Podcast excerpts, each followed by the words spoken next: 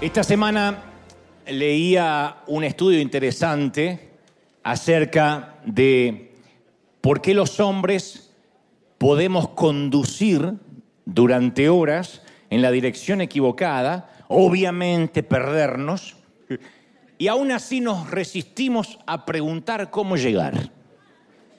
Los, estudios demuestran esto, que los hombres no nos gusta detenernos, nos cuesta horrores detenernos y preguntar, como si preguntar haría que perdiéramos nuestra hombría o parte de nuestra virilidad.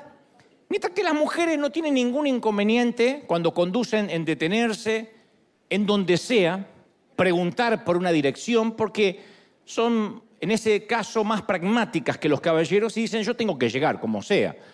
Y todos los estudios concluyen que los hombres y las mujeres utilizamos distintas estrategias de navegación a través de la historia. A las mujeres, por ejemplo, no se ofendan por esto, les cuesta más interpretar o leer mapas.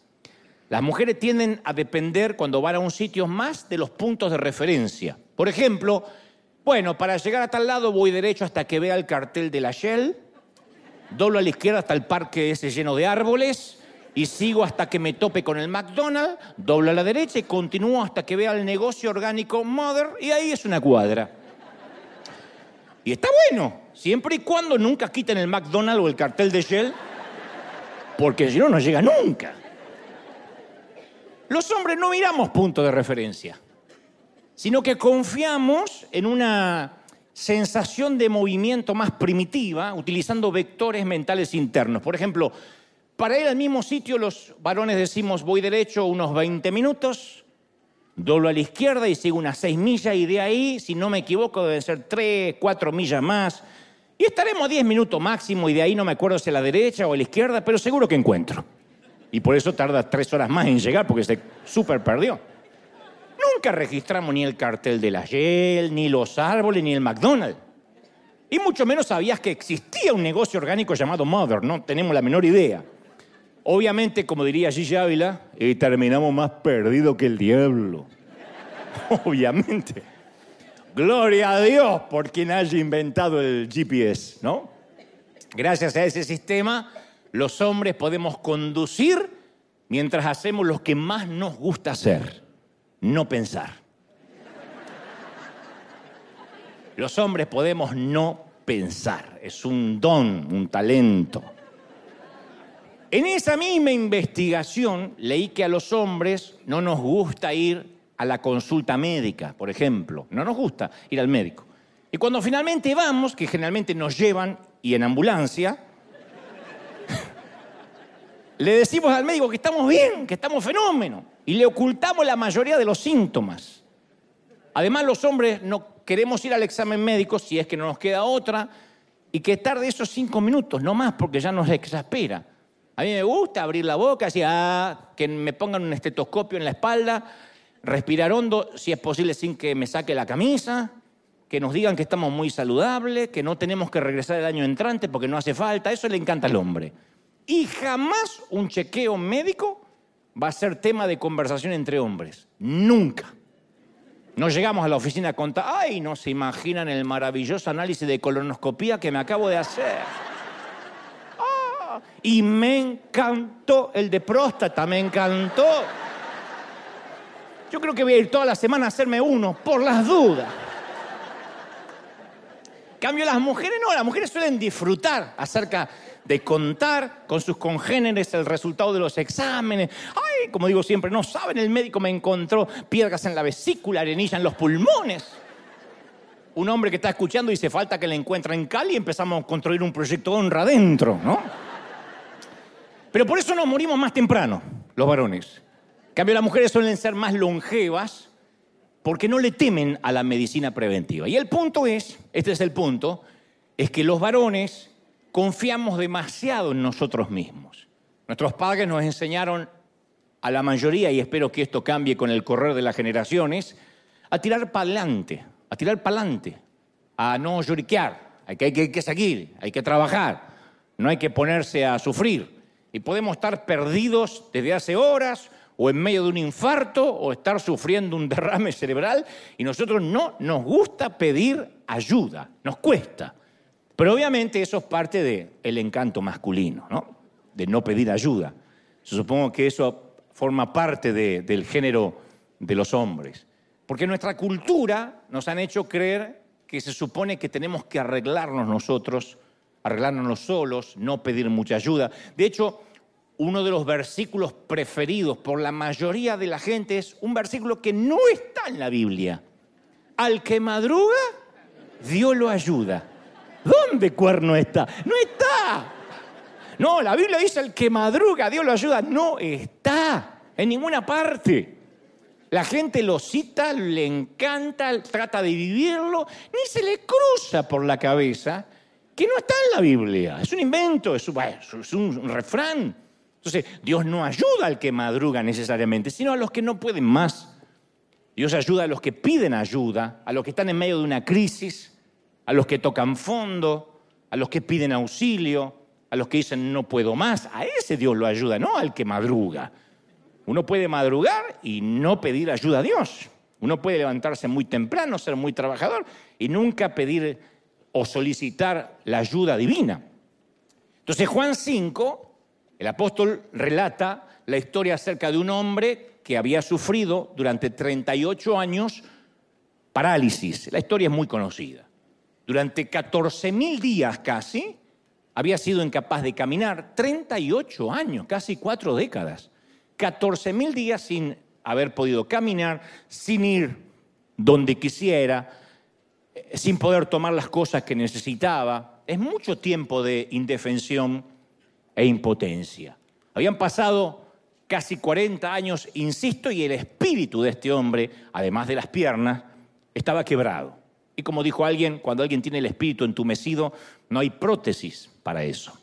Ya no oraba, ya no albergaba esperanzas. 38 años, mucho tiempo para cualquier enfermedad o cualquier anomalía o minusvalía crónica.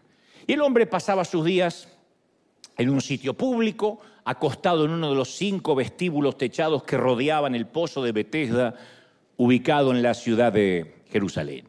Y día tras día, la Biblia narra que vivía pidiendo dinero a los que iban al pozo, pero había algo que el hombre hacía no sé si hacía o lo hacía sentir bien o que le traía esperanzas a su corazón, una cosa mantenía viva su esperanza. Cada tanto, muy cada tanto, las aguas de ese estanque se agitaban. Se cree sin duda que la causa era el manantial intermitente que llenaba el pozo de agua, las corrientes internas. De otro modo, el agua hubiese sido estancada y pútrida. La gente ni siquiera hubiese podido estar allí del olor. Entonces se supone que había un afluente interno que cambiaba el curso del agua. Pero había una superstición respecto a esto que alguna vez la conté. Algunos creían que era un ángel quien agitaba las aguas. Y el primero en meterse en el agua, después que se agitara, por ese supuesto ángel, sería el ganador del gran premio, se llevaba la sanidad. Y los inválidos se arrastraban para llegar al agua con la esperanza de llegar primero. Pero la verdadera tragedia es que ni siquiera era verdad. No importaba si llegaban primero o en último lugar. Era una falsa esperanza basada en una superstición. Ahora, tampoco podemos culpar a la Biblia, porque en realidad la Biblia nos reporta lo que la gente creía. De hecho, la gente enferma no esperaban por el ángel. Nadie había visto el ángel. Esperaban el movimiento del agua. Entonces es evidente que no veían al ángel, que sus miradas estaban pendientes del momento en que el agua se agitara, lo dice el propio paralítico. Luego dirá, yo siempre estoy esperando que las aguas se agiten, pero alguien me gana de mano. Así que también deducimos que quien relata esta historia, San Juan, el evangelista, tampoco nunca vio el ángel, sino que se limita a contarnos lo que se creía. Y esto amerita hacer dos aclaraciones muy pertinentes. En primera instancia, a priori no existe ningún pasaje bíblico donde se mencione que algunas veces los ángeles se presentaron delante de multitudes para sanar. No es una comisión de los ángeles. Los ángeles son seres servidores. No se habla nunca de que tuvieran el poder delegado para sanar gente. por otra parte iría en contra del carácter de Dios, que él mismo ponga a competir a los enfermos una vez al año y le dé cierto poder curativo a las aguas, de manera que finalmente se sane solo uno. No creo que Dios se ponga a jugar nunca ese juego casi maquiavélico, que todos compitan y solo uno pueda ser sanado. Ese no es el carácter de Dios. Y tampoco Jesús dijo nada que le diera credibilidad o que validara esta creencia. Pero lo que nos certifica con seguridad de que era un mito urbano es que en las antiguas versiones de las Escrituras, todo el versículo 4, aquel que dice, estoy hablando de San Juan 5.4, aquel que dice, porque un ángel descendía de tiempo en tiempo al estanque y agitaba las aguas, y el primero que descendía al estanque después del movimiento del agua quedaba sano de cualquier enfermedad que tuviese. Ese versículo completo no es parte del escrito primitivo de Juan, sino que en las primeras versiones en griego era una nota al pie de página. Las notas al pie de página en cualquier ensayo, novela u obra es un agregado de quien hace una traducción, de quien interpreta lo que dijo el autor. Nota a pie de página, lo hace generalmente una editorial, que más tarde fue en otras versiones incluida, subida al texto original. O sea, todo ese versículo aclaratorio del ángel es omitido por los manuscritos más antiguos y confiables y los eruditos en teología lo consideran un agregado espurio. Espurio significa extrabíblico. Todo esto no es para aburrirte, es para dejar en claro por qué se creía la fábula del ángel. En la actualidad también creemos otras supersticiones. Bueno, no nosotros, espero. Pero yo sé que, que hay gente que ha creído alguna vez en los siete años de desgracia por romper un espejo eh, derramar sal sobre el hombro si no sé qué pasa en la mesa, si se cae sal hay que derramar sal sobre el hombro, si se cae el agua, cruzarse con un gato negro, cruzarse con una suegra en medianoche, pasar debajo de una escalera, abrir un paraguas adentro. Hay gente que dice, ¡ay, no abras el paraguas adentro! Mi mamá era de esa, no abras el paraguas adentro, que trae mala suerte. Nosotros teníamos mala suerte hasta sin paraguas en aquel entonces. O creer que, si la novia tira el ramo hacia atrás, la que lo atrapa se va a casar. Yo conozco chicas que coleccionan ramos y siguen solteras. Entonces, ¿qué es la superstición? Un mito, superchería, una, una, una quimera, agorería tribal o, leyendas urbanas. Eso es un mito, algo que la gente repite y el, eh, el subconsciente colectivo va repitiendo como si fuera verdad. Proverbios 28, 19 dice, los que labran la tierra, los que trabajan la tierra van a obtener alimento. Y los que siguen fantasías se van a saciar de pobreza. El billete de lotería nunca, jamás puede darle a alguien un sentido a la vida, el querer ganarlo, el apostar, la carrera, lo que sea. Según las investigaciones, las naciones más idólatras y más supersticiosas son las más sumidas mundialmente en la pobreza. Cuando vemos una pobreza tercermundista absoluta es porque atrás hay idolatría. Bangladesh, Níger, Yemen, Indonesia, Malawi, India y muchos de nuestros países de Latinoamérica que tienen a un santo o a una virgen como su santo o santería de cabecera, están sumidos en la pobreza. La idolatría trae eso, entre otras cosas. La superstición trae eso, la superchería, ¿no? Pero lo opuesto a creer nunca es incredulidad. El incrédulo siempre es fácil o es más sencillo hablarle de Cristo, porque él no, no conoce nada. El problema es la falsa creencia, porque hay que desinstalar la mentira para que entre la verdad. Eso es el problema. Como el Señor decía, oíste que fue dicho, más yo digo. Por eso lo llevaron a la cruz.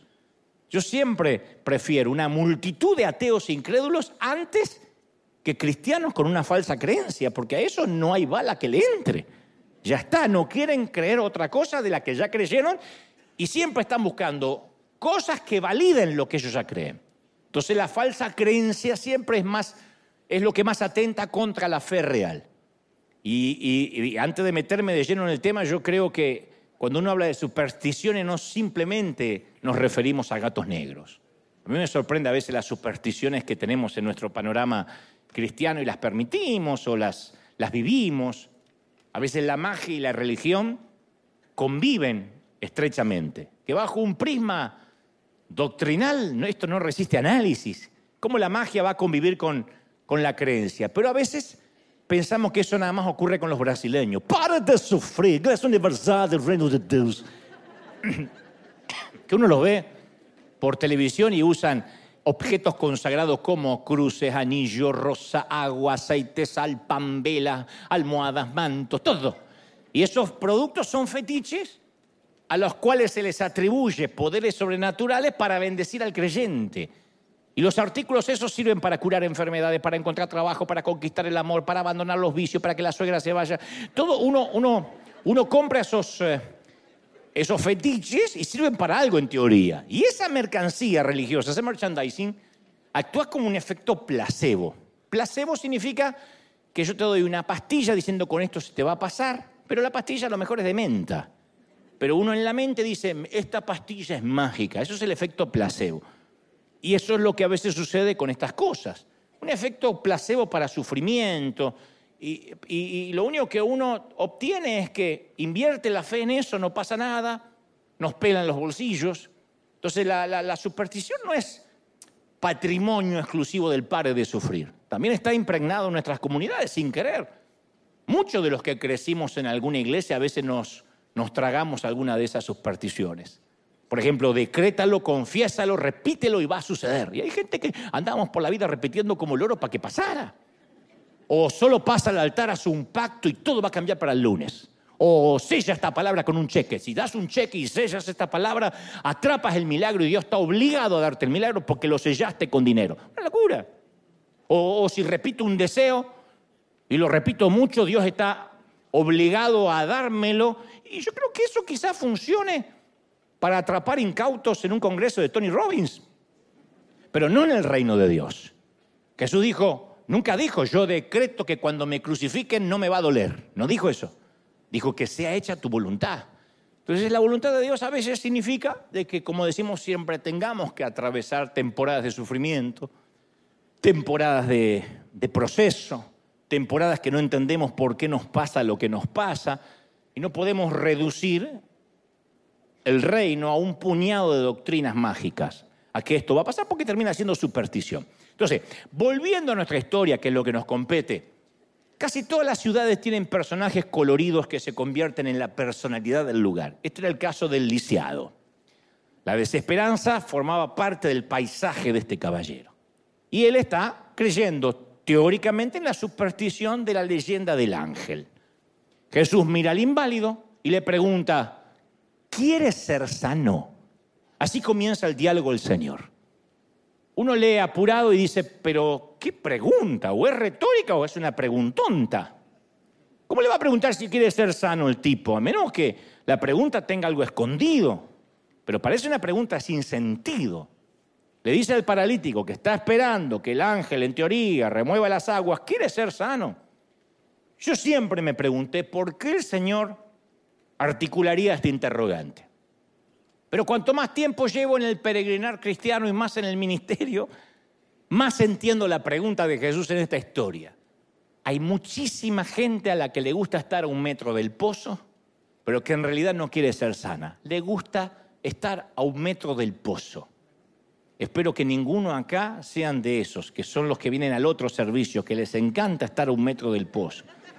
Usted dirá, ¿y quién quisiera estar a un metro de las aguas, del pozo y no ser sano y esperar 38 años? Bueno, yo tengo un par de razones, por lo menos seis, que traté de enumerar ayer mientras que escribía este sermón. Decía, el Señor me mostraba seis razones y que yo las corroboraba porque las hemos visto en, alguna, en algún momento de nuestras vidas. La primera razón por la cual alguien preferiría no estar sano, no sanarse, y por eso el Señor le hace la pregunta, podría ser el miedo al cambio. Este hombre había estado enfermo mucho tiempo, casi 40 años. Así que de modo que esta era la única vida que él conocía. Había aprendido a sobrevivir siendo mendigo. No era lo mejor, pero al menos no había tenido que aprender un oficio nunca.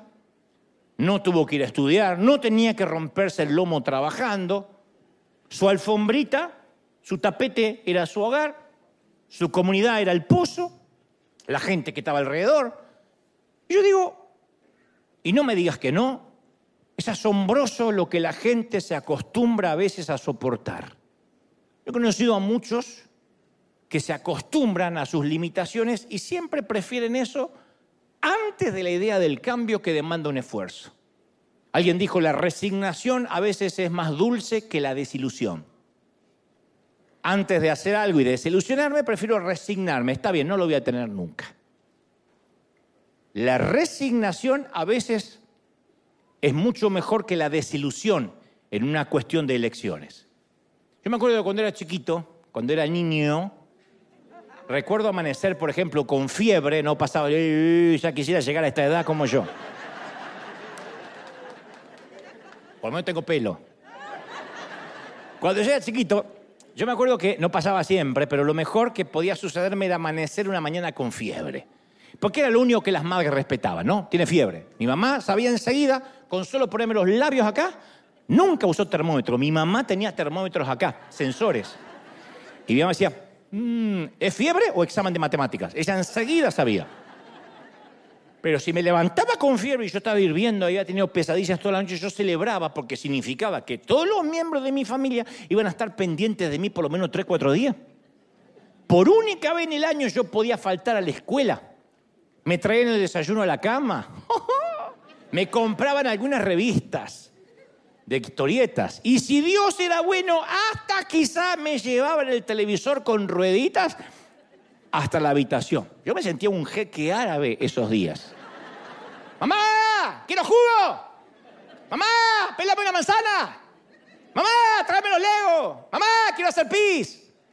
Me sentían allí, Bukele. Todos corrían a mis órdenes, todos.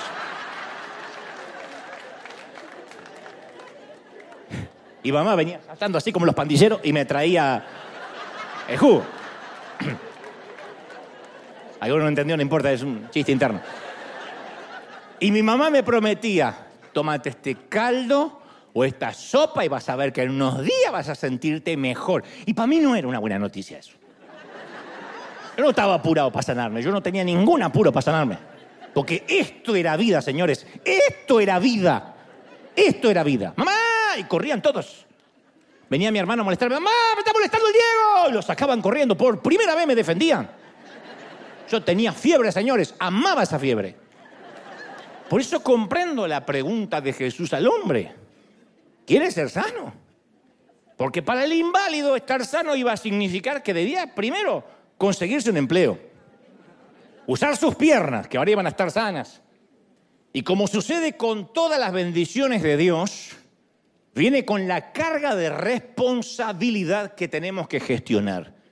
Yo siempre digo que no todos están listos para ser bendecidos, aunque pareciera que sí.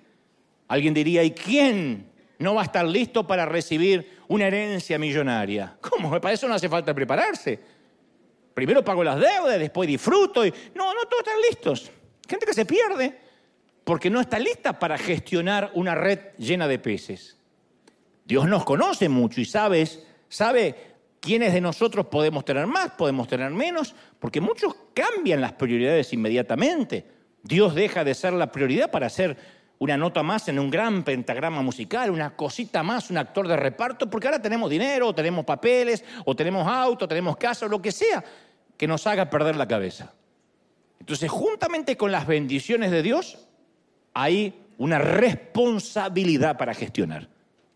Yo le conocí una vez a alguien que dije que iba a orar para que consiguiera un empleo, porque andaba haciendo chambas de un sitio para el otro. Le digo, voy a orar para que Dios tenga un empleo fijo. Me dijo, no, no, no, ore, a mí me conviene seguir recibiendo la ayuda del gobierno. Digo, no, pero que te contrate como un dinero. No, no, no, no, no, no, no, no, a mí, a mí yo no quiero perder el chequecito estatal. Yo no podía creer, no ore, me dijo. Este era el que si, eh, un hombre honesto, que si conseguía un trabajo lo devolvía, porque era honesto. si encontraba un trabajo lo devolvía inmediatamente.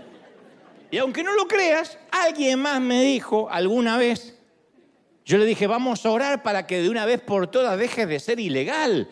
Lleva años ilegal aquí en el país y me dijo, no, no, no, no, no, me muero, eso significa tener que empezar a pagar impuestos. Y sí, viejo. No, no, así no pago nada. Hay gente que te dice, y hay gente que le gusta vivir así, y sí. Te diría, no, pero cualquiera quiere papeles. No, no. Hay gente ilegal que le gusta vivir así. Se acostumbró, vio que tiene un montón de beneficios. Entonces no está dispuesto a renunciar a eso. Es el miedo al cambio. Yo te cuento algo. Los estudios médicos, alguna vez lo dije, identifican solo cuatro problemas conductuales que causan el 80% de los problemas que tenemos la mayoría de salud. Cuatro problemas. A saber, comer y beber demasiado, demasiado estrés, poco ejercicio. Comer mucho, beber mucho, tener mucho estrés, poco ejercicio. Son las cuatro cosas de las cuales devienen la mayoría de las enfermedades. Entonces, con unos pocos cambios menores, podríamos resolver casi todos los problemas de salud más importantes que nos aquejan. Pero no queremos cambiar. Casi 3 millones de personas que pasan por la cirugía de bypass, que es la este, revascularización coronaria, aunque la angioplastia alivia los síntomas causados por las arterias eh, tapadas, es una solución temporaria. El bypass es una solución temporaria, porque si no hay cambios alimentarios en el paciente y no hay un cambio de rutina de ejercicios, los beneficios de un bypass, de una angioplastia, de abrir las arterias con un stent o de ponerle una arteria extra, como es el bypass de alguna forma, todos esos beneficios duran poco. Y esto se le dice a los pacientes con claridad. Mire que le salvamos la vida, ¿eh? Pero ahora a hacer ejercicios, a caminar, a aflojar con los carbohidratos, a aflojar con todo lo que tenga gluten, tiene que hacer que la sangre pueda fluir eh, eh, de manera rápida, ligera. Pero las investigaciones dicen que dos años después de un bypass coronario, el 98% de los pacientes no cambian el estilo de vida.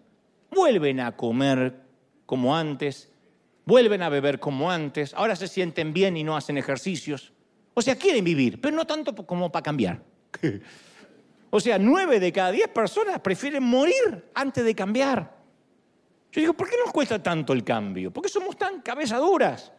Por eso entiendo la pregunta del Señor en primera instancia. ¿Quiere ser sano? Porque a lo mejor el tipo dice, no, no, no, no, no, no, que va, que va, que estoy bien, vaya Jesús, sane a otro. Me salió mexicano de casualidad, pudo haber salido argentino. Eh, che, no vas a sanar a mí. Eh, como sea. Cuando prediquen, pongan el ejemplo que quieran. Ahora estoy predicando yo. Bueno, la segunda razón por la cual quizá no querría sanar es quizá negación de la realidad. Tal vez no era miedo al cambio, negar la realidad. El tiempo había hecho lo suyo, pero el entorno, el entorno también había hecho su aporte. Todos los días el hombre estaba rodeado de gente que sufría. Todo era una queja avanza. Su mundo cabía en ese vestíbulo techado. Ese hombre no veía mucha gente sana, no frecuentaba gente sana. Así que él estaba enfermo con otros enfermos. Yo presumo que por ahí esa era su nueva normalidad. Hay un documental sobre una mujer de 34 años a la que le operaron para sacarle un tumor de 150 kilos. El tumor pesaba el doble de lo que pesaba su cuerpo. Es algo terrible de ver y está disponible en las redes, obviamente. El doble de lo que pesaba su cuerpo. Y cuando filmaban la cirugía, se preguntaban los expertos por qué la mujer había esperado tanto para que el tumor llegara a ese tamaño. Porque no creció de golpe. Y la mujer solo decía que ella no había buscado ayuda porque pensó que el tumor iba a desaparecer en algún momento. Un clásico caso de negación de la realidad. Y a veces razonamos como esta mujer. La deuda de la tarjeta de crédito sigue creciendo, pero seguimos gastando. Creemos que en algún momento se va a pagar sola. Y el tumor es cada vez más grande. Suponemos que nuestro hijo adolescente va a cambiar de conducta, pero se sigue juntando con esas malas compañías, viene con aliento a alcohol, o a cigarrillo, o a droga, ya no quiere venir a la iglesia, cada día está un poco peor, el tumor sigue creciendo, pero pensamos que con la gracia de Dios se va a enderezar. Bueno, ya se va a enderezar. Estamos atrapados, por ejemplo, en un pecado oculto y siempre suponemos, bueno, pero lo puedo dejar cuando quiera. Y el tumor sigue creciendo. Eso es una negación de la realidad. Porque no hacemos nada con la deuda, no recortamos la tarjeta, no hacemos nada para enderezar a nuestro hijo, tampoco, mucho menos, hacemos algo para liberarnos de las cadenas que nos atan en la intimidad, pero decimos, bueno, el tumor ya se va a ir, el tumor no se va. Así que yo presumo que quizás este hombre también, además de no querer cambiar, tenía una negación de la realidad. La tercera razón por la cual Jesús le hace la pregunta y el tipo a lo mejor no querría sanar es por la vergüenza. Porque pedir ayuda significa que tenemos que ser humildes. Para pedir ayuda hay que ser humilde. Por eso decía al principio del mensaje que los caballeros nos cuesta mucho bajar del auto y pedir ayuda porque pensamos que vamos a perder el orgullo, la varonía, qué sé yo. Y pedir ayuda es presentar nuestros problemas a la luz, ya sea un pastor, a un consejero o al mismo Dios. Y a veces no pedimos ayuda porque no queremos que un médico se nos entrometa y nos diga qué comer. Yo he escuchado hombres decir, lo único que me falta a esta edad me van a decir lo que puedo y lo que no puedo comer. Me van a quitar la sal. Y el médico le dice, pero si no le quito la sal, usted se va a morir.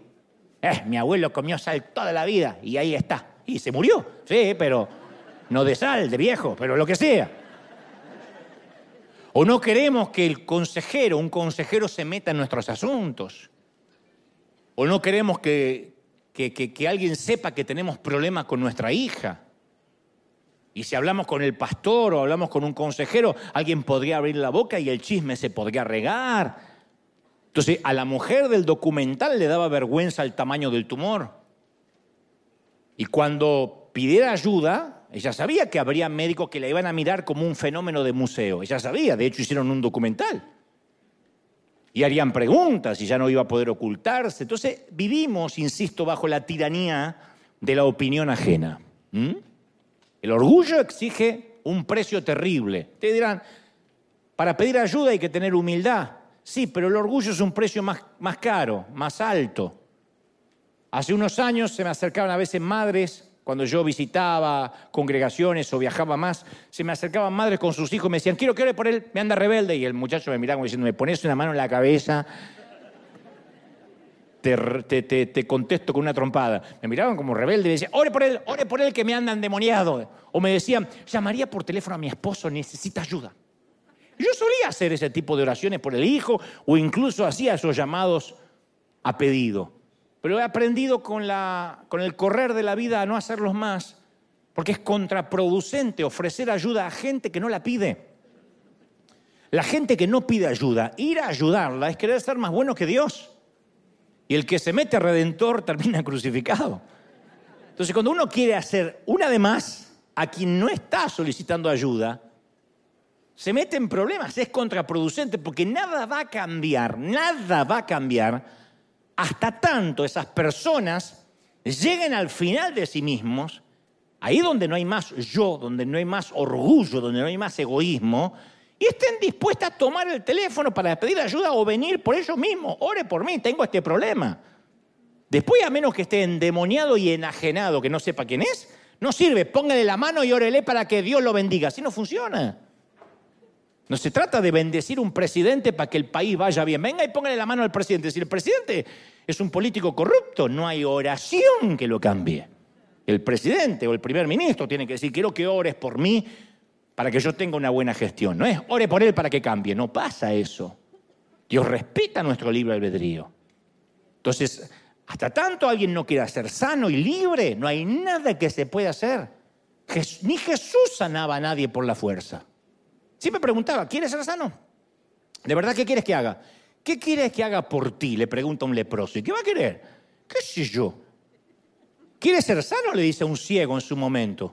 Ustedes dicen, ¿y por qué hacía ese tipo de preguntas casi ofensivas? Porque a lo mejor el ciego no quería la vista, quería un nuevo bastón blanco. Hay gente que necesita eso. Quiero más ayuda del Estado, quiero vivir de arriba, quiero que me den más planes sociales. No quieren la responsabilidad de salir a trabajar.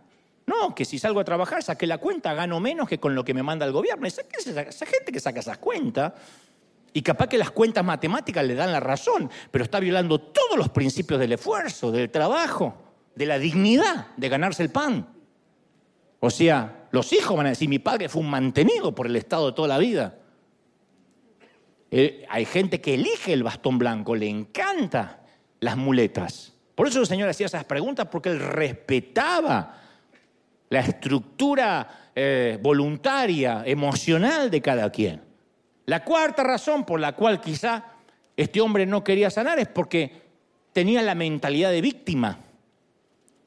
Una de las formas de saber si tiene mentalidad de víctima, una de las formas este, que tienes para dejar de autocompadecerte, es cuando un tipo entrometido como yo te dice que dejes de autocompadecerte y te pones a la defensiva. Por ejemplo, si yo digo mentalidad de víctima y tú dices, bueno, este punto no es para mí, yo nunca soy así, es porque tienes mentalidad de víctima. Las personas que se compadecen de sí mismas y tienen mentalidad de víctima, rara vez están conscientes de que tienen mente de víctima. No es que dicen, sí, yo siempre me hago la víctima. No, el que lo reconoce es porque no se da cuenta. Eso pasa porque las personas que rodean al que siempre está en víctima constantemente apuntalan esa condición. Entonces a menudo los amigos, los familiares, con buenas intenciones, ¿eh? apuntalan la mentalidad de víctima tratando de consolarlos con las herramientas más utilizadas del maletín emocional, empatía y lástima. Ay, sí, ay, sí, no sabía lo que me encontraron las varices, estoy todo ramificado. Ay, sí, pobrecita, ay, qué sé yo, te lo quería contar para que estés sonando, pero es lástima. Entonces, las personas con mentalidad de víctima tienden a quejarse todo el tiempo, de todo, de todos. Se centran en todo lo que está mal e ignoran lo que está bien, nunca son agradecidos. Por eso te digo, esto no es para ustedes, porque es para el otro servicio y para la gente que nos está mirando. Pero siempre están quejando, nunca ven motivo de agradecimiento, nada. Y pueden hacerte listas exhaustivas de lo injusto que han sido tratados en la vida y que les tocó siempre la peor parte. Y no me miren con esa carita porque los hispanos somos especialistas en cultura de la queja. Voy a hablar de mi país. Uno se sube a un taxi argentino y el tipo tiene la queja de todo el mundo. ¿Cómo no le digas nunca a un taxista argentina, ¿cómo le, argentino, ¿cómo le va, maestro? ¿Cómo anda el país? ¿Y cómo quiere que vaya? ¿Esto sabe de dónde viene? Esto es una organización de 12 tipos que manejan todo el país. Esto es algo que viene desde arriba. Yo me enteré porque la Organización Mundial de la Salud se puso de acuerdo con la ONU. Él sabe todo, el Pentágono le cuenta a él. Maneja un taxi, pero el Pentágono le cuenta a él. Y ahora se viene una cosa peor, dice que van a largar un nuevo virus, que dicen que el COVID es un juego de niños comparado con lo que va a venir. Se van a morir todos, quieren reducir la población a la mitad, quieren matar la mitad de los argentinos. Yo me enteré porque me lo dijo un amigo que trabaja para un amigo que trabaja en la portería de un edificio del Pentágono.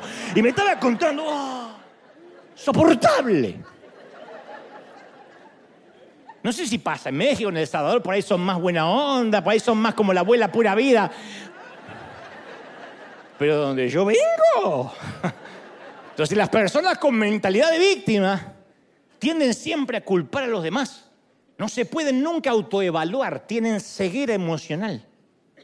Porque se niegan a asumir la responsabilidad de las cosas. A él pobrecito lo echaron, a pobrecito lo dejó la mujer, a pobrecito los hijos no lo respetan, a él pobrecito el pastor no le da tiempo. Todo tiene que ver con el afuera. La culpa siempre. Esto es muy fácil de saber entre cristianos. La culpa siempre o es de Dios o es del diablo. Ay, el diablo se ensañó contra mí. Toda la mañana el diablo se levanta y dice, voy a molestar a la Rosy. Dos horas debatiendo para molestar a la Rosy de River. ¿De verdad? O, o la culpa es de la esposa, o del gobierno, o del pastor. Entonces, mira, la mayoría de las parejas que buscan consejería, la mayor parte del tiempo cuentan lo que su cónyuge hace mal. Que los consejeros saben que la norma número uno es decir, no, no, no, no, no, no, no, si su cónyuge no está acá, no me hable de él, usted hábleme de usted. No, no, pero yo quiero contar lo que es él. No, acá no viene a desahogarse, viene a buscar consejería. Vamos a ver lo que está mal en usted. No, es que es siempre la Madre Teresa casada con un ogro.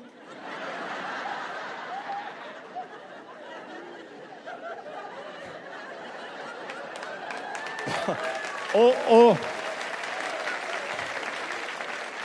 o, el príncipe encantado casado con Cruella de Vil también, ¿eh? Yo no sé, yo solo trabajo. Yo nunca le hice faltar nada. Parece el príncipe de Shrek, el rubio ese, así que te dan ganas de matarlo. para que no gaste oxígeno. Y, después de esa mentalidad de autocompasión, el siguiente paso eh, que viene, es inherente, es natural, es el pesimismo. Y bueno, yo me ejercito mucho, pero la báscula, la balanza siempre marca el mismo peso. Yo lo hago, pero... O la chica, yo tuve alguna cita, pero me tocan los peores tipos. O me mato trabajando, pero mi jefe es tacaño, es avaro. Yo digo, ¿no hay de verdad motivo de agradecimiento a los que tienen mentalidad de víctima? No, porque como decía mi mamá, nacieron para sufrir. Mi mamá le encantaba decir, yo nací para sufrir. Nací para sufrir. Se le encantaba sufrir. Le hubiese encantado nacer en Calcuta. Nació en Buenos Aires. Pero le hubiese encantado sufrir. Es como los que se amargan y están malhumorados porque a la salida del servicio se forman una fila de autos.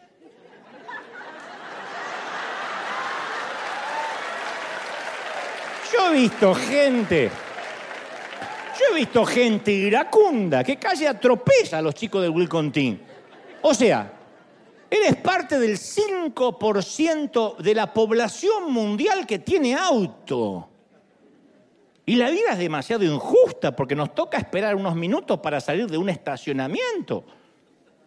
Ahí es cuando Dios dice, ok, vas a andar a pie, así no sufres. Eso sucede cuando uno tiene lástima por sí mismo y no puede ver las razones por las cuales estoy agradecido. Bueno, tener un auto implica de que sí, me voy a tener que aguantar un trancón de tanto en tanto. Peor sería esperar ese bus o ese colectivo, decimos en mi país, o ese camión que pasa cada hora y media. Entonces todo tiene, nadie vive un ciento por ciento de felicidad, todo tiene una gestión de responsabilidad, todo. Si uno quiere la bendición, tiene que gestionar lo que significa la responsabilidad y hasta las molestias de esa bendición. Cuando la Biblia habla del aceite que derrama sobre la cabeza de Aarón y corre por su barba hasta los pies, implica la molestia de la unción, que significaba que el sacerdote cuando era ungido en el antiguo pacto tenía que estar todo un día y toda una noche con ese aceite.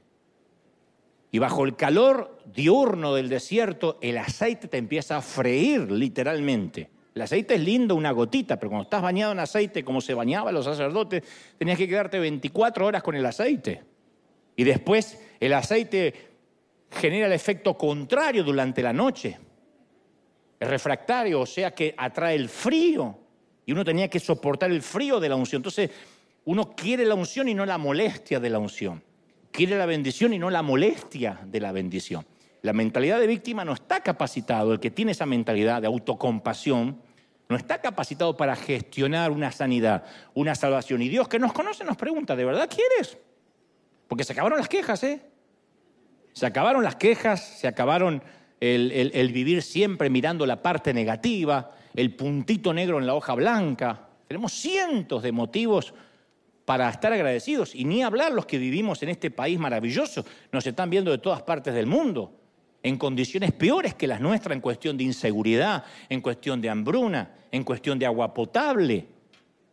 Independientemente de que nos vaya bien, mal, que vivamos de prestado, de rentado, tengamos casa propia, tenemos que tener agradecimiento porque somos parte de esa población mundial que fuimos bendecidos para comer. ¿Sí o no? Quinta razón, quinta razón por la que quizá este hombre no querría sanar, es la mentalidad del no puedo. Jesús formula una pregunta sencilla y está pidiendo un sí o un no. ¿Quiere ser sano? Esto amerita una sola respuesta, sí o no. A una pregunta sencilla, una respuesta sencilla. A una pregunta pragmática, una respuesta directa. Y la respuesta del hombre no es ni sí ni no. Le dice, Señor, yo no tengo a nadie que me meta en el estanque mientras que se agita el agua. Y cuando trato de hacerlo, otro se me mete antes. Y ahí recita o resume la desgastada excusa, no puedo. En otras palabras, yo tengo la intención, yo tengo, yo tengo la intención de ser sano, pero no puedo. ¿Qué no fue lo que le preguntó? Los eh, psicólogos sostienen que cuando un hombre dice, yo no puedo llevarme bien con mi esposa, le hacen cambiar las palabras por esta, no quiero llevarme bien con mi esposa, no me interesa. Lo cual puede ser loable o no. No me interesa, yo no la amo, no la soporto, pero que no diga no puedo. Cuando alguien va y dice, yo no logro controlar mis gastos, No, le hacen cambiar porque no quiero controlar mis gastos. Porque no es los gastos, el matrimonio, los hijos, algo que nos pasa por encima y somos pasivos mirando la película de nuestras vidas. Los psicólogos entienden que cuando cuanto antes entendamos nuestra responsabilidad, tanto antes podemos avanzar hacia la cura. Si no, no. Si no logro controlar los gastos, la culpa debe ser de Biden, de, de, de, en Argentina, de, de, AMLO en México. Debe ser la culpa de que me pagan mal, debe ser la culpa de, las, los intereses de la tarjeta de crédito. No tengo nada que ver. No logro controlar mis gastos. Oh, se levantan los gatos a la mañana y me comen. No es así. Una de las cosas que me ha enseñado en la vida es que la intención sola no alcanza. Uno tiene que decir, no quiero. Me gusta vivir así. No, ¿cómo me va a gustar vivir así? Sí, porque sí. Estoy diciendo no puedo es porque es una, una cosa externa. No puedo llevarme bien con mis hijos. Entonces el poder lo tienen tus hijos. Un mocoso decide si va a haber paz en tu hogar o no. No puedo llevarme bien con mi hijo adolescente. No es que no puede, no quieres llevarte bien con tu hijo adolescente. La vida requiere intencionalidad. Yo leía un artículo que hablaba de la popularidad de las personas que usan ropa deportiva pero que no hacen ejercicio. Creció. Es una tendencia de la moda llamada ropa para ocio deportivo. Ocio deportivo. Es una industria de más de 100 mil millones de dólares. La descubrió alguien. En inglés es una combinación de las palabras atlético y ocio. Dice, si estaba haciendo ocio, ¿cómo, ¿cómo es atlético? No, eh, alguien dijo que hay millones de personas que les gustaría usar ropa de atletismo, pantalones de gimnasia, pero nunca hacen atletismo ni gimnasia. Pero se levantan a la mañana y dicen, ah, ah y se meten para adentro y ya está. la moda se hizo popular porque aunque no practiquemos ningún deporte, tenemos buenas intenciones y estamos vestidos para la ocasión. ¿Mm? Sentimos que somos deportistas, aunque tenemos solo la vestimenta.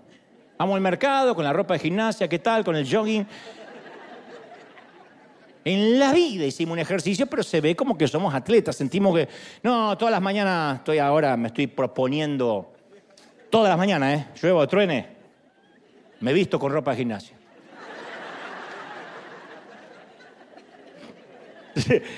Podemos tener buenas intenciones y querer arreglar las cosas con un amigo que nos lastimó, pero hasta que realmente no tengamos una conversación con ese amigo, no hemos hecho nada. La gente dice eso, yo siempre tuve la intención de llevarme bien. ¿Y? Estás diciendo, no puedo llevarme bien. Si uno quiere llevarme bien, quiere llevarse bien, trata de arreglar. Podemos tener la intención de perder peso. ¿Quién no quiere perder peso y sentirse saludable? Pero nuestras intenciones no anulan la hamburguesa triple que nos acabamos de comer, aunque le agregamos Coca-Cola de dieta, por favor. Coca-Cola de dieta y es la señora vaca hecha hamburguesa. Entonces, Podemos tener todas las intenciones de conectarnos con Dios, pero que hasta que no estemos dispuestos a desconectarnos de Netflix y de las redes sociales, las buenas intenciones no bastan. Existe un término psicológico para denominar este fenómeno que es brecha entre la intención y la acción. Hay una brecha y muchos viven en esa brecha. Tienen la buena intención, ¿cómo no? Pero nunca llegan a la acción. Por eso el Señor dijo, ¿quieres ser sano? Esta brecha supone la idea que nosotros vivimos nuestras vidas en esa brecha entre la intención y la acción. Quiero pero no hago. No es falta de honestidad, ¿eh? Tenemos intenciones reales y nobles. Nos imaginamos la vida que creemos que deberíamos vivir. Pero la vida termina siendo construida por las pequeñas decisiones espontáneas de todos los días, pequeña acción tras pequeña acción tras pequeña acción. Todos soñamos en levantarnos dos horas antes y hacer ejercicios, en comer de una vez por todas saludables, se acabaron los fritos, se acabaron las frituras, se acabaron los carbohidratos. Todos soñamos con eso. De hecho decimos, uy, qué bueno este documental de Netflix que habla acerca de la alimentación sana. La voy a poner en mi lista para ver algún día. Ahorita voy a ver Griselda con Sofía Vergara. Entonces, eso se en la brecha. ¿No? Entonces, la parte más difícil es el enfoque diario. El enfoque diario. Yo una vez dije, todos queremos cumplir la voluntad de Dios para algún día irnos a las naciones a predicar y no queremos cumplir la voluntad de Dios para congregarnos ahora, ser fiel ahora, las ofrendas ahora. Entonces, en la vida uno cosecha lo que siembra. Eso yo lo he aprendido con la edad, como la mayoría de ustedes. Ahora imagina un agricultor que entra a la tienda de semillas y llena su carrito con semillas al azar y agarra lo que, qué sé yo, no mira ni lo que hay en la bolsa porque está distraído hablando por su celular. Cuando le llegue la cosecha va a averiguar qué semillas seleccionó. Entonces el punto es, en la vida, seleccionemos cuidadosamente y sembremos intencionalmente. Seleccionemos cuidadosamente esto, quiero esto, quiero esto en mi vida. Y después sembremos intencionalmente. Yo quiero cosechar esto.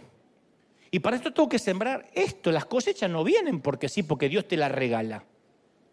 Porque como Dios es bueno, me va a dar honra en mi vejez cuando yo nunca honré a mis viejos, a mis padres. No va a pasar. Yo nunca trabajo duro y de repente quiero que Dios me bendiga con una iglesia crecida, pero yo me paso la vida durmiendo todos los días hasta las 11 y lo único que hago es venir a predicar acá. No voy a cosechar nada que no haya sembrado. Y no estoy diciendo que todo depende exclusivamente de nosotros, pero hay una ley natural que es la siembra y la cosecha. Si uno no siembra, no cosecha, es así. Uno no estudia, no se prepara, no se capacita, no puede pretender un puesto de CEO en una compañía. Uno no lee un libro en toda su vida y no puede pretender que por su hoja de vida lo contraten. No, porque yo estudié, no sé, hace cuántos años allá en mi país si uno no se capacitó continuamente, que no trabaja, que no coma. Entonces uno tiene que seleccionar las semillas y especialmente y sembrar intencionalmente. Sexta razón y última por la cual a lo mejor este hombre no querría sanar, por la inconsciencia del hábito. Porque los hábitos son esos, eh, casi esto está emparentado con el punto anterior, los hábitos son esos surcos inconscientes, profundos, que se crean cuando recorremos el mismo camino una y otra vez, se hace un hábito. Y con el tiempo las acciones repetidas generan un patrón. Y luego nos quedamos atrapados en ese patrón. Este fenómeno se conoce como automaticidad. Significa que hay un montón de rutinas que uno puede hacer con memoria muscular. Por ejemplo, que no requiere mucha concentración. Conducir el auto. La mayoría conduce el auto y puede ir escuchando música, hablando, más si tiene, como decía hoy, GPS, lavarse los dientes, caminar. Uno no tiene que pensar, pongo un pie delante y otro pie delante, a menos que tenga un problema de motricidad, si no lo hacemos con memoria muscular. Esos son los hábitos más difíciles de cambiar. Y Dios nunca elige el mismo surco que ya fue creado por nosotros, siempre crea un camino completamente nuevo. No nos permite tener memoria muscular espiritual. Por eso yo digo siempre que lo sagrado nunca se nos vuelva común, porque eso es una memoria espiritual muscular. Bueno, hoy toca Santa Cena, hoy toca adorar, me siento, me paro, me levanto. A veces me escriben en las redes y me dicen, mi sueño es poder estar un solo día en River Arena, vivir la experiencia, porque vivo lejos. Pero no puedo creer, dice, que a veces enfocan a la gente que está ahí y algunos bostezan o duermen durante el mensaje. Me dice, el otro día, claro, el director trata de no enfocar a esa gente, pero a veces están enfocando a alguien y alguien te está... No sabes si tirarle un maní o, o decir en algún momento se va a acabar el bostezo. Y aunque dormirse en un mensaje mío es un pecado mortal e imperdonable, yo le llamo eso síndrome de la familiaridad. La mucha familiaridad siempre genera menosprecio. Siempre. Me lo dijo alguna vez el querido José Luis Rodríguez, el Puma. Me dijo, hermano, la familiaridad genera menosprecio. En cuanto la gente te pueda tocar, ver y tenerte como alguien más, te pierde el respeto y ya no importa tanto lo que prediquen, ni lo que digan, ni lo que cantes. Porque eres el Juanito, el Dantito, el Miguelito, el que sea. La familiaridad hace que perdamos la objetividad. Eso es como cuando un papá o una mamá dice, generalmente una mamá, que está en la mayoría de los casos, en mayor tiempo con los hijos, y dice, no sé, mis hijos no me valoran. No ven lo que hago. Limpio, friego, lavo, hago las camas. No me agradecen. Es que de estar tanto presente te hiciste invisible. Entonces, cuando uno está muy presente y muy familiar, te haces invisible. La gente da por sentado que mi mamá está, que el papel higiénico se repone solo, que la comida se hace sola, que los calzones aparecen planchados solos en el cajón. Y a veces valora más al papá que no está. Pero porque el papá no está, justamente, ay, vino papá, y yo que estoy acá transpirando de la mañana. la mucha familiaridad genera menosprecio. Entonces es muy sencillo, muy fácil confundir comodidad y familiaridad con lo que realmente deberíamos estar haciendo. Entonces yo sé que hay gente que se muere por estar aquí en River y vivir alabanza y estar de... Y hay otros que vienen, bostezan, se aburren. Y está bien, es lo que quiera cada quien. Es la familiaridad, yo ya conozco, ya, así somos hasta para ir a un parque temático. Hay gente en el mundo que dice, yo me muero si algún día paso por la vereda de Disneyland. Y debe haber gente acá que a lo mejor fuimos y nos cansamos, nos hartamos, decimos, no, ni loco, voy a Disney ni aunque me regalen el boleto. La mucha familiaridad genera menosprecio. Yo soy de una generación que veía el mundo de Disney en un televisor blanco y negro y decía, si algún día yo llego a pisar Disney, me muero. Y no pasó mucho tiempo hasta que algún día me encontré llevando invitados a Disneyland y mientras que ellos disfrutaban yo miraba el celular y trabajaba. Porque ya me había aburrido del mismo pirata, del mismo ratón y... Esos son los surcos de la familiaridad. El hábito. Tal vez en tu infancia veías a tu madre reaccionar ante cualquier situación y su manera de liderar con el estrés, con el conflicto era a través de los gritos de la violencia física y juraste nunca ser así. Despreciabas lo que ella hacía, pero sin quererlo reaccionas de la misma manera. Y a pesar de haber odiado eso toda tu vida, tu mente busca un patrón que le resulte familiar. O tal vez creciste con un papá pasivo, pusilánime, timorato, que cuando las cosas se ponían difíciles en casa, tu padre desaparecía emocionalmente. Estaba ahí, pero no estaba. Se acostaba en el sillón, miraba tele y no se le molesta, papá. Y cuando te casaste, comenzaste tu familia, dijiste, yo voy a ser diferente, me voy a conectar, me voy a involucrar con mis hijos. Y te das cuenta que te convertiste en tu padre. Estás atrapado entre la brecha, entre la intención y la acción. Si alguna vez estuviste con sobrepeso, ¿sabes lo difícil que es romper los patrones? Intentas cambiar la dieta, pero tu cuerpo es adicto al azúcar. Entonces tratas de comenzar a hacer ejercicio y tu cuerpo difiere porque tu cuerpo disfruta la falta de esfuerzo. Entonces después de hacer dieta y ejercitarte por tres, cuatro días, los antiguos patrones empiezan a recuperar el terreno perdido.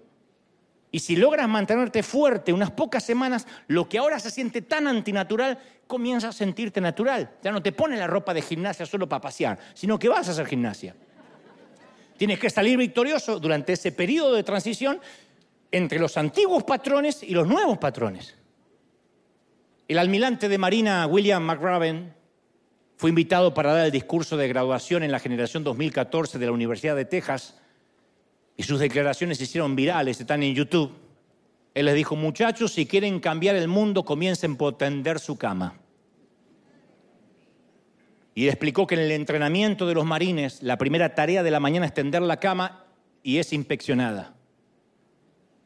Dice, parece un acto insignificante, pero sus efectos, sus efectos se expanden a lo largo del día.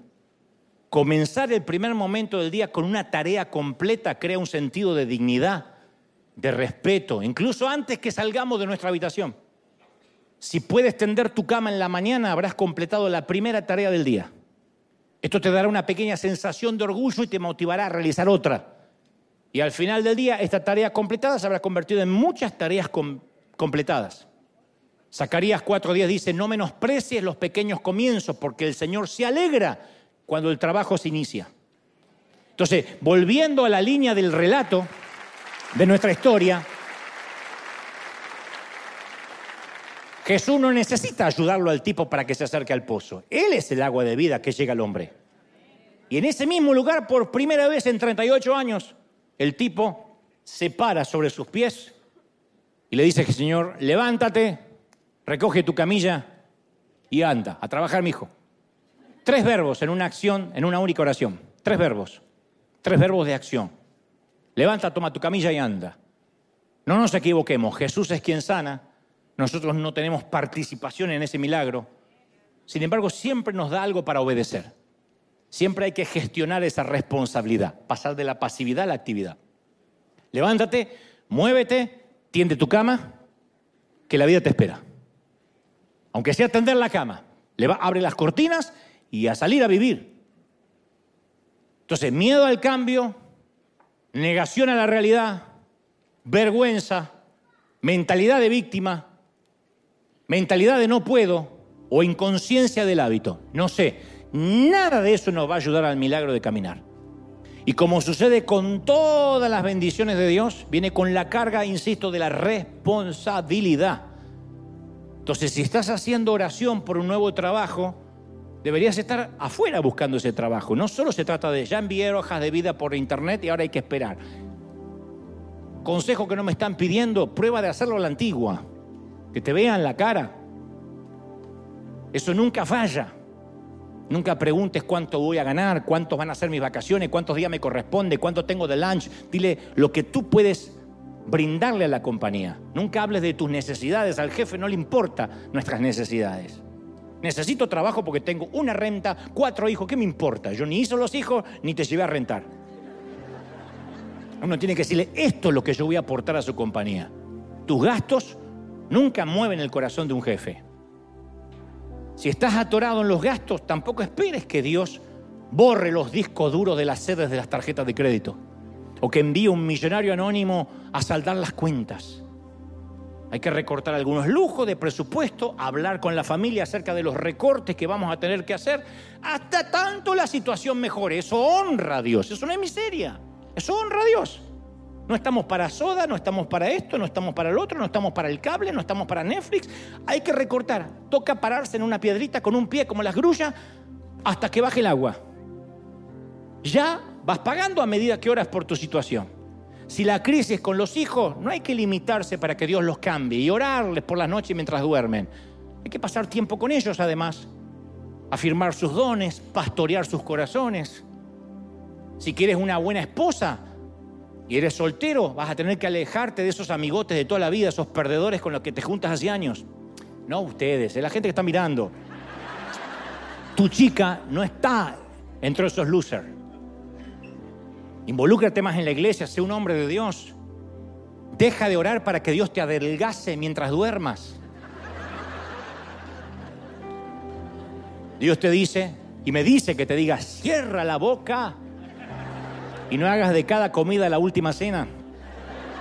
Haz ejercicios, sal a correr. Querido colega, pastor, amigo, si de verdad quiere que la congregación crezca, trata mínimamente de no tomarte tres vacaciones al año. Es ejemplo de compromiso. Entonces, orar a Dios por tu matrimonio no te exceptúa la obligación de ser un buen cónyuge. Orar a Dios por tu familia no te libera la obligación de ser un buen padre o madre. Orar a Dios por tus padres no te libera de la obligación de honrarlos. Orar a Dios por tu finanza no te exceptúa de ofrendar y ser un dador. Orar a Dios y declarar que el llamado de Dios está sobre ti no evitas que tenga que seguir el principio de la honra y la sujeción. Orar a Dios para que desaparezca la deuda no te salva la obligación del no debas a nadie nada. Orar a Dios por una buena cosecha no te libera de la obligación de sembrar primero. Seleccionar cuidadosamente las semillas y sembrar intencionalmente. No hay ninguna leyenda de ningún ángel que nos vaya a sanar. No hay superstición, ni declaraciones proféticas, ni decretos, ni sellar la palabra, ni escribir un cheque para que Dios esté obligado. Son boberías de timadores, idioteces, imbecilidades que jamás le cambiaron la vida a nadie. Entonces te hago la misma pregunta que el Señor le hizo al hombre. ¿Quieres ser libre? ¿Quieres ser sano? ¿De verdad quieres cambiar? ¿Quieres el milagro por el cual esperaste durante años? Entonces levántate, muévete, haz la cama, basta de llorar, sal a la calle, que la vida te espera. Vamos a celebrar al Señor. Así se aplaude, gente. ¡Aleluya! Dale un aplauso grande al Señor y dile, Señor, este es el Señor que está hablando hoy con nuestra vida. Bendito sea Dios. ¡Aleluya! a fajarse, mijo, a trabajar, a salir, a esforzarse. ¿Tú lo crees? Vamos a orar. Vamos a tomar unos minutos para orar y ya nos vamos. Y ya nos aguantamos con una sonrisa ese trancón hermoso en el estacionamiento. Vamos a clamar y vamos a orar. Levanta tus manos al cielo y ora conmigo. Padre, gracias. Gracias por esta mañana. Gracias por los que escucharon a través de redes. Gracias por los que están del otro lado en este sitio, aquí afuera, en todo el mundo. Señor, he transmitido lo que creo me has dicho que diga a este tu pueblo, a este tu ejército, a estos eh, tus obreros de primera línea, tus hijos. Señor, gracias. Gracias por este tiempo. Gracias por esta palabra. Gracias por esta unción. Levanta tus manos al cielo, los que están recibiendo al Señor por primera vez.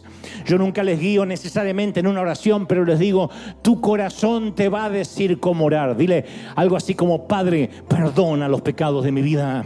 Anota mi nombre en el libro de la vida.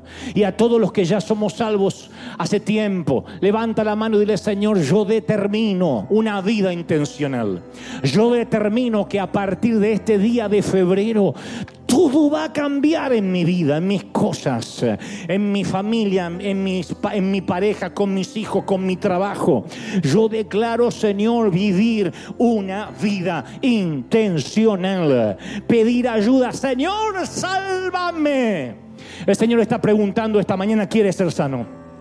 de verdad quieres ser libre, levanta las manos y dile, sí Señor, yo quiero. No digas excusa, no hables del ángel, no hables de la leyenda, dile, Señor, yo quiero. Señor, yo necesito, Señor, yo necesito ser libre, necesito ser próspero, tengo que forzarme, lo voy a hacer, asumiré la gestión de la responsabilidad.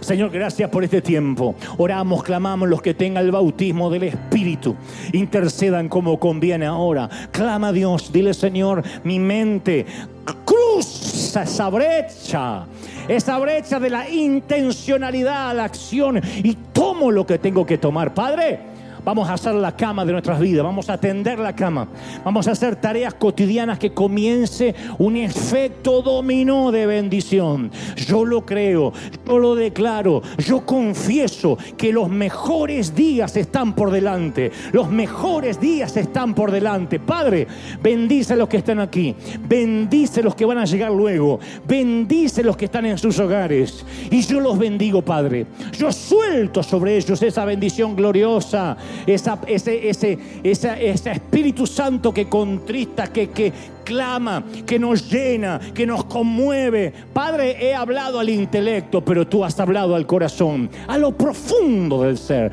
Lo creemos, lo declaramos. Levanta tus manos y dile, Señor, yo soy bendito, sano, próspero en todas las cosas, en el cuerpo, en el alma y en el espíritu. Amén y amén. Gloria al Señor. Se nos fue la hora. Seas bendecido, seas prosperado, gente. A hacer la cama, a trabajar. Levántate y anda. Chau, hasta la próxima. Chau, gente del otro lado. Nos vemos el domingo que viene.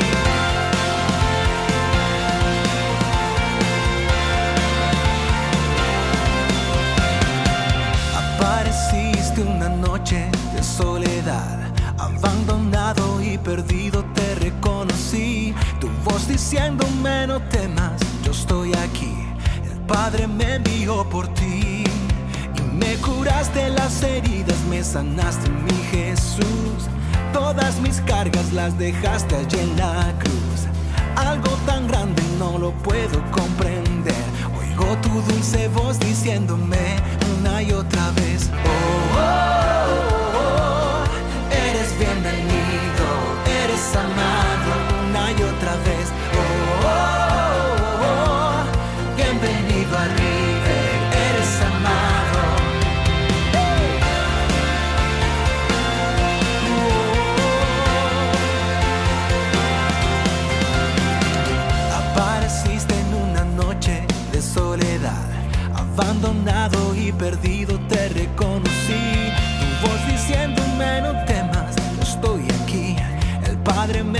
por ti y me curaste las heridas, me sanaste mi Jesús.